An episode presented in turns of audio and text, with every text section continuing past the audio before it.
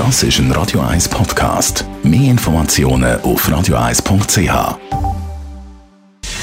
Gesundheit und Wissenschaft auf Radio 1. Unterstützt vom Kopfwehzentrum Irlande Zürich. www.kopfwww.ch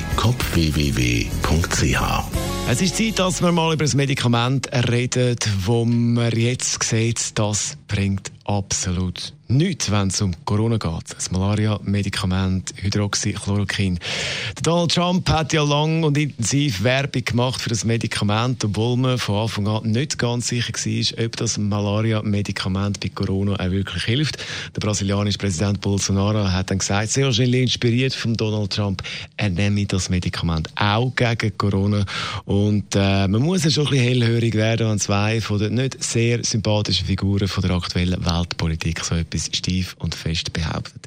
Aber jetzt ist der Fall klar in einer neuen Studie, wo auch Forscher von der Uni Lausanne und Neuburg mitgeschafft haben, kommt man zum Schluss, das Medikament bringt nichts bei Corona. Man hat äh, Daten von 33.000 Patienten ausgewertet und hat gesehen, es bringt nichts, wenn es um die Behandlung von Covid-19-Patienten geht. Auch wenn gewisse Politiker immer noch etwas anderes behaupten.